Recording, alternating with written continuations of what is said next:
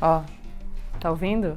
Pois é, esse é o barulhinho da minha blusa que vocês vão reclamar quando vocês assistirem esse vídeo. Mas o que que acontece? O que acontece é que agora eu virei uma pessoa fitness, eu tô me preparando fisicamente para as eleições de 2022. Por quê? Isso continuará sendo um mistério. Mas aí eu tô aqui vestida de roupa de ginástica e eu não vou trocar de roupa. Então eu vou tentar mexer menos os braços, ok?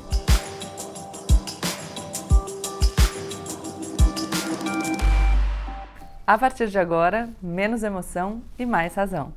Não esquece de se inscrever no canal, olha estátua, deixar o seu like e compartilhar esse vídeo com seus amigos. Vamos lá! Vocês me pediram no Instagram, então eu voltei aqui para a gente comentar um pouquinho sobre as repercussões da votação da PEC dos precatórios. Ah, Gabriela, o que são precatórios? Pois é, já tem vídeo aqui no canal no qual eu explico o que diabos são os precatórios e como isso funciona. Então eu vou linkar aqui para vocês. Assistam primeiro esse vídeo aqui, aí depois vocês voltam para cá. E aí a gente parte todo mundo de um mesmo lugar nessa nossa discussão. Esse assunto ainda vai dar muito pano para manga e é por isso que a gente está aqui para continuar essa conversa. Bom, o governo federal está tentando dar este calote temporário nos precatórios, dívidas que o governo é obrigado a pagar, são dívidas, os precatórios são dívidas com trânsito em julgado, ou seja, ele é obrigado mesmo, tá? Não tem mais discussão, é isso que significa o trânsito em julgado, não dá para discutir mais. Enfim, ele está tentando dar esse calote temporário para tentar arranjar espaço no orçamento do ano que vem para várias coisas, dentre as quais o novo Bolsa Família, o Auxílio Brasil. Mas não só para isso. Afinal, ano que vem é ano eleitoral e o governo está pretendendo um pacote de bondades em medidas populares em dinheiro para projeto de potenciais aliados por meio de emendas. Dentre as quais as famosas emendas do relator do orçamento, que são tão nebulosas que foram agora motivo de uma liminar da ministra do STF, Rosa Weber, na última sexta-feira, depois da provocação de alguns partidos que questionam a transparência desse dispositivo. Eu estrei na televisão falando de emenda do relator do orçamento, na época discutindo a impositividade da emenda do relator do orçamento. Jair Bolsonaro fez um movimento de vetar a impositividade, porque aí ele mantém na mão dele o poder de decidir se ele libera ou não o dinheiro da emenda, e com isso ele ganha o quê? Poder de barganha. Pois é. Então vamos lá, qual é o cenário? Nós temos a necessidade de prestar auxílio a milhares de famílias brasileiras empobrecidas pela pandemia e, ao mesmo tempo, de manter um equilíbrio nas contas públicas para que a gente possa continuar tendo um país relativamente funcional. Não adianta sacrificar o longo prazo pelo curto prazo, porque amanhã a corda rebenta do lado mais fraco, como sempre acontece, e também não adianta sacrificar completamente o curto prazo pelo longo prazo, porque é pouco funcional e desumano, né? Enfim, nós também precisamos ampliar o espaço para despesas discricionárias, para que a gente possa investir de fato em infraestrutura, em educação e em saúde. E nós temos a demanda de um ano eleitoral de governo super impopular. São várias forças puxando esse cobertor curtíssimo. Conclusão não só os caras que supostamente defendiam a saúde fiscal lá no Planalto começaram a achar ótimo dar calote para custear programas sociais que ajudam na popularidade para as eleições e outras coisinhas mais, mas os próprios parlamentares que precisam de dinheiro para se posicionarem bem nos seus distritos eleitorais, ou seja, nos estados, intensificaram essa cobrança. Aliás, eu falei de distrito eleitoral, dos estados, vou fazer uma propaganda do Política para Todos, o meu primeiro livro. Para quem ainda fica perdido nesses conceitos básicos de política, é sério, gente, o livro é muito bom, ajuda de verdade e é para todo mundo, mesmo para quem não sabe nada. É escrito numa linguagem super fácil. Voltando, a gente precisa começar a conversar mais sobre essas dinâmicas estaduais. Todo mundo presta atenção na eleição presidencial, mas esquece que muita gente vai precisar de voto no ano que vem, tá? e que essas costuras estaduais são muito importantes para qualquer governo parar de pé. No ano que vem, por mais que a gente fale só do Jair do Lula e mais quem vier competitivo, por mais que a gente fale só dos protagonistas dessa nossa novela política, não é só essa turma que vai concorrer a um cargo público. Tem muito coadjuvante que, na verdade, é protagonista, só que ninguém presta atenção nele. Já passou da hora de a gente entender o peso do Congresso Nacional e das dinâmicas estaduais na nossa política, dos deputados e senadores. Eu sei que isso complica um pouco as coisas, né? Afinal, cresce o tanto de gente é, em que a gente precisa prestar atenção, estudar. E o tanto de coisa que a gente precisa estudar e compreender. Mas a gente está aqui para entender a política de verdade, não é? Então tem que ser assim mesmo, de pouquinho em pouquinho, respeitando a complexidade da vida e da política real. Porque quem fala que é tudo muito simples tá mentindo. Bom, dessa galera que vai concorrer no ano que vem ao legislativo, muitos estão querendo uma verba para ficar melhor na fita com seus eleitores. E isso, prestem atenção, é legítimo também. O parlamentar ele está ali justamente para representar os interesses do seu estado, dos eleitores do seu estado. Foi para isso que ele foi eleito ele está ou deveria estar tá mais próximo dos seus eleitores do que o presidente e por isso sabe melhor ou deveria saber melhor o que o seu público precisa. Ou seja, o parlamentar poder destinar uma parte do dinheiro público para as necessidades do seu estado não é em si algo ruim. O ruim é que a galera usa essa estrutura não em favor dos representados, eu e você, mas em favor deles mesmos. Vocês percebem como não dá só para cortar o dinheiro atribuído a cada parlamentar? Eles fazem parte do nosso desenho democrático também, só que tudo tem que ser feito com muita transparência. Afinal, o dinheiro não é deles, não é nem dos deputados e senadores, nem do Jair, é de todos nós. Todos esses gastos têm que ser bem contabilizados. Então, primeira constatação: o problema não é o deputado destinar dinheiro para o seu Estado, desde que ele faça isso no interesse dos seus representados. Quando ele não está nem aí para o povo do Estado e usa o dinheiro público para fazer o que é melhor para ele, em termos eleitorais, por exemplo, aí está errado. E para a gente saber se o dinheiro está sendo usado no interesse do povo ou no interesse particular daquela liderança específica, a gente precisa o quê? De transparência. É aí, nesse ponto, que entra a decisão liminar da ministra Rosa Weber na última sexta-feira. A ministra determinou a suspensão do pagamento das emendas de relator do orçamento desse ano, porque ela concordou com a representação do PSOL, feita em junho, que argumentava que o instrumento das emendas do relator feria os princípios da legalidade, da transparência e do controle social das finanças públicas. E por que, que isso importa nessa questão específica dos precatórios? Porque suspeita-se, e veja bem, né, já que eu sou aqui do devido processo legal, suspeita-se que o governo estava usando essa grana das emendas do relator para conseguir os votos necessários para passar a PEC dos precatórios. Tipo, vota comigo que eu libero uma grana para você. Sabe aquele toma lá da cá? A gente tem certeza? Não tem. Até porque não existe a transparência necessária para a gente ter. E não existe transparência em como se dão esses gastos das emendas do relator. Esse, inclusive, é o problema. As suspeitas, entretanto, são fortes. Dados compilados pela ONG Contas Abertas mostram que o governo empenhou mais de 909 milhões de reais em emendas do relator nos dias 28 e 29 de outubro de 2021, véspera da votação da PEC dos precatórios. Quase um bilhão de reais. Esses valores estão acima da média empenhada diariamente em outubro, que foi de 147,5 milhões, bem acima. O Bolsonaro nega qualquer toma lá da cá. Vai ver, gente, é só mais uma coincidência, como quando encontraram Queiroz na casa do advogado do Flávio, sabe? Enfim. Como essa questão dos precatórios está numa proposta de emenda à Constituição, para esse dispositivo ser aprovado, ele precisa de votação em dois turnos, nas duas casas, e obter três quintos dos votos em cada uma. O que ocorreu no final de outubro foi o primeiro turno na primeira casa, a Câmara, e a PEC passou só por quatro votos, ou seja, está super apertado o placar.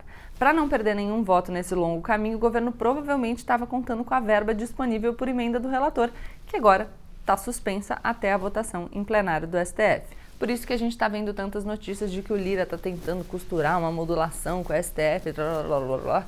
a galera está lá se conversando. O que a gente pode perceber é que as posições de vários atores políticos sobre esses temas vão variando conforme o momento. Pode ser oportunismo, pode ser estratégia. A gente precisa entender melhor. Em ano eleitoral, o discurso de austeridade de antigamente está parecendo não ser mais conveniente para um pessoal. Parece que a galera que defende um governo liberal na economia ficou só com os liberais de ocasião. Quando fica bem na fita, liberalismo e responsabilidade fiscal. Quando eles estão desesperados, gastança e agradinho para os aliados. Jair acima de tudo, Brasil e a coerência, que se lasquem. Não que a incoerência seja uma prerrogativa do Bolsonaro e da galera dele. Será Será que todo mundo que agora está votando contra a PEC dos precatórios, super preocupado com o teto de gastos, sempre foi assim? Preocupadíssimo com o teto de gastos? Sabem duas bancadas que votaram contra a PEC? A do Novo, pelo discurso de austeridade, faz sentido, e a do PT. Aí vocês vão perguntar, gente, mas por que o PT está votando contra abrir mais espaço fiscal para programas sociais? Essa não é uma bandeira do partido? Ou será que tem algo a ver com deixar o Bolsonaro bem fraquinho para as eleições do ano que vem? Vocês estão vendo que o PT e o Novo podem concordar, mas por motivos completamente diferentes? E isso nos mostra o quê? Que a gente precisa compreender posições, sim, mas precisa também compreender motivos. E tem o PDT, né? Parte considerável do PDT, um partido de esquerda que tem um candidato à presidência de oposição ao Bolsonaro no ano que vem, o Ciro Gomes, votou a favor do calote dos precatórios, o que vai ajudar o Bolsonaro. Qual será que foi o juízo? O programa social antes da candidatura? O Ciro até colocou a sua candidatura em cima do muro para fazer pressão para o governo não ganhar é, no segundo turno de votação dessa PEC dos precatórios, pensando, claro, na eleição do ano que vem. E vejam, eu não estou aqui falando que um voto ou outro está certo ou errado. Vocês podem fazer o juízo de vocês. Eu só estou apontando que tem muita gente que fala uma coisa e faz outra quando convém. E perceber o que convém depende de compreender, repito, os motivos. Você pode ser contra a PEC dos precatórios porque você defende o discurso de austeridade e sempre foi membro do fã-clube do teto de gastos. E você pode ser contra a PEC dos precatórios porque você não quer ver o Bolsonaro mais forte para 2022. Dois motivos diferentes, a mesma posição. E você pode ser a favor da PEC para abrir espaço para custear programas sociais necessários, ou pode ser a favor porque você quer dinheiro para fazer vista no seu estado se apresentar mais competitivo na eleição do ano que vem. Dois motivos diferentes, a mesma posição. E você pode ainda ser a favor do gasto social e contra a PEC da forma como foi proposta. Isso demanda propostas alternativas. Então, além da posição e dos motivos, a gente pode começar a perguntar qual é a sugestão alternativa. Deu para entender? É, não basta só a pessoa votou sim ou não. Votou sim ou não, por quê? E se votou não, mas teria votado sim, se o modelo fosse outro, qual é esse modelo que você propõe? Pegaram? Já que a gente está falando de coerência, dá para a gente se perguntar também por que, que uma ação ajuizada em junho sobre as emendas do relator só obteve uma decisão liminar agora. Eu já digo há algum tempo que o STF nem sempre é tempestivo, né? Falta timing, a meu ver, e isso prejudica muito também a credibilidade do Supremo. Eu não gosto de incoerência, como vocês já sabem. Incoerência, principalmente quando descarada, me cheira oportunismo e eu não gosto de oportunismo. O problema da falta de coerência é que ela mina a confiança nas instituições. Vocês acreditam em gente que faz uma coisa completamente diferente daquilo que prega, quando essa incoerência pode ser benéfica para essa pessoa? Imagino que não. Então, funciona mais ou menos assim com as instituições e com os atores políticos, ou deveria funcionar. No esquema Menos Emoção e Mais Razão é assim porque a gente trabalha menos com afetos, então a gente consegue se distanciar e mesmo que a gente goste de determinada liderança, falar, opa, peraí, mas você pensava desse jeito antes, por que, que agora você está fazendo diferente? Perguntar não ofende, né, galera? E a gente precisa saber para ver se aquela pessoa continua representando o que a gente acredita ou não. Vocês que já me conhecem ou vocês que estão me conhecendo agora, eu acho o cálculo estratégico legítimo. O pilão que está aqui me ajudando diz que a minha principal característica é ser estrategista, então não estou aqui para deslegitimar a estratégia, não. O cálculo estratégico é legítimo desde que todo mundo entenda o que está acontecendo. O que eu não quero é o pessoal comprando gato por lebre. Vale a pena enfraquecer o Bolsonaro agora para tentar evitar a sua reeleição e reduzir o perigo de um segundo mandato dele, que seria ainda mais danoso para os programas sociais, para os mais pobres e para a democracia no Brasil? Pode ser. Esse é um cálculo que tem muita gente fazendo. Tem gente também pensando que milhões de pessoas poderiam se beneficiar desse auxílio agora e não podem esperar o próximo governo, não podem esperar até as eleições do ano que vem. São ambos cálculos legítimos e eu não estou aqui para deslegitimar a estratégia política. Mas eu me pergunto se a galera que é a favor da extensão dos programas sociais, mas contra o calote nos precatórios, está propondo formas alternativas de financiamento desse auxílio. E a galera que é a favor do calote, o que, que eles propõem quando os juros aumentarem é, e a credibilidade do Brasil afundar? A gente tem que parar de se contentar só com posições vazias, tem que questionar sobre motivos e propostas.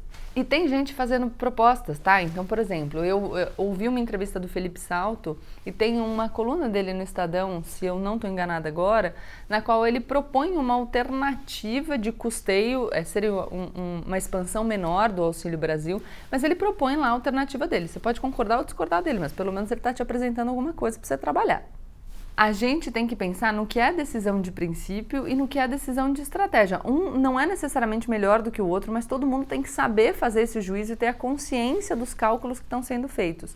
Você tem que poder saber qual foi o cálculo do seu representante e se você concorda com ele. Não existe dicotomia fácil entre gasto social ou responsabilidade fiscal. Um exclui o outro. O dinheiro não é infinito. As contas estão apertadas e a população brasileira tem necessidades urgentes. É difícil mesmo. Não é nada óbvio. Quem diz que é, está mentindo. E se você duvida de mim, comece a fazer perguntas. Quando a gente passa da facilidade das promessas vazias para a dificuldade da implementação prática, a coisa geralmente muda de figura. Então, quem aparecer falando que tem a solução mágica, pergunta: ah, é? Como? Porque pode aparecer alguém que vai te contar a solução para todos esses problemas em cinco minutos. Só que essa pessoa não sou eu. Eu não acredito em resposta fácil para problema difícil. Sabe aquela revista na banca que diz que você vai perder 10 quilos em uma semana comendo tudo que você quiser? Ela está mentindo. Às vezes a gente quer acreditar, compra a revista mesmo sabendo que é furada. Igual o Fique Rico em 10 Passos? Pois é, furado também. A gente sabe no fundinho. Na política funciona igual, não tem solução fácil. É melhor a gente parar de se iludir, dá mais trabalho, mas é também mais honesto e é a única via com chance de dar certo, com chance de sucesso. O que, que a gente precisa começar a perguntar para os nossos políticos não é só o que eles vão fazer, mas como eles vão fazer as coisas. E aí, cobrar um pouco de coerência ou pelo menos uma justificativa da estratégia. Para finalizar, esse calote nos precatórios contabilidade criativa purinha, né? Mas se a gente colocar na lei, tudo bem? Não sei se vocês sabem, mas eu conheço um presidente que era deputado e que fez bastante auê pelo impeachment de uma outra presidente por contabilidade criativa, pedalada fiscal. Olha só, tem muito economista chamando essa PEC dos precatórios de constitucionalização das pedaladas fiscais. Afinal, é o governo financiando seus gastos com verbas de terceiros. Na época das pedaladas, a União deixou de repassar dinheiro para bancos públicos, que pagaram despesas da União com recursos próprios, para manter aparentemente saudáveis as suas contas. Agora, a União quer deixar de repassar dinheiro para os seus credores para usar esse dinheiro para pagar os seus programas sociais e manter aparentemente saudáveis as suas contas. Fora que não pagar precatório em 2022 só faz a dívida rolar para os outros anos, né? Para os anos seguintes. Não vai sumir a dívida, a gente só vai adiar o problema. Já que a gente está falando de incoerência, num passado não tão distante, contabilidade criativa resultava em impeachment. No Brasil de hoje, a contabilidade criativa aprova PEC? Ou será que os motivos no passado eram outros? Porque se fosse uma questão de princípios, deveria valer a mesma regra agora, né? Não? Mas enfim, quando o Jair falava que não entendia nada de economia e que ia deixar tudo para o posto Ipiranga, teve gente que achou bom. Votaram nisso aí. Agora a gente aguenta até o final do ano que vem e trabalha para não cometer os mesmos erros de novo. Vamos pelo menos variar de erro, né, galera? Evoluir com o Pokémons. Grande referência. Quando qualquer um te apresentar uma proposta, você por favor pergunte: Ok, querido, e como se daria a viabilização prática disso aí? Se a gente conseguir fazer isso, a gente já vai melhorar muita coisa. Deixem um like, se inscrevam no canal e compartilhem o vídeo com seus amigos. Tchau, tchau!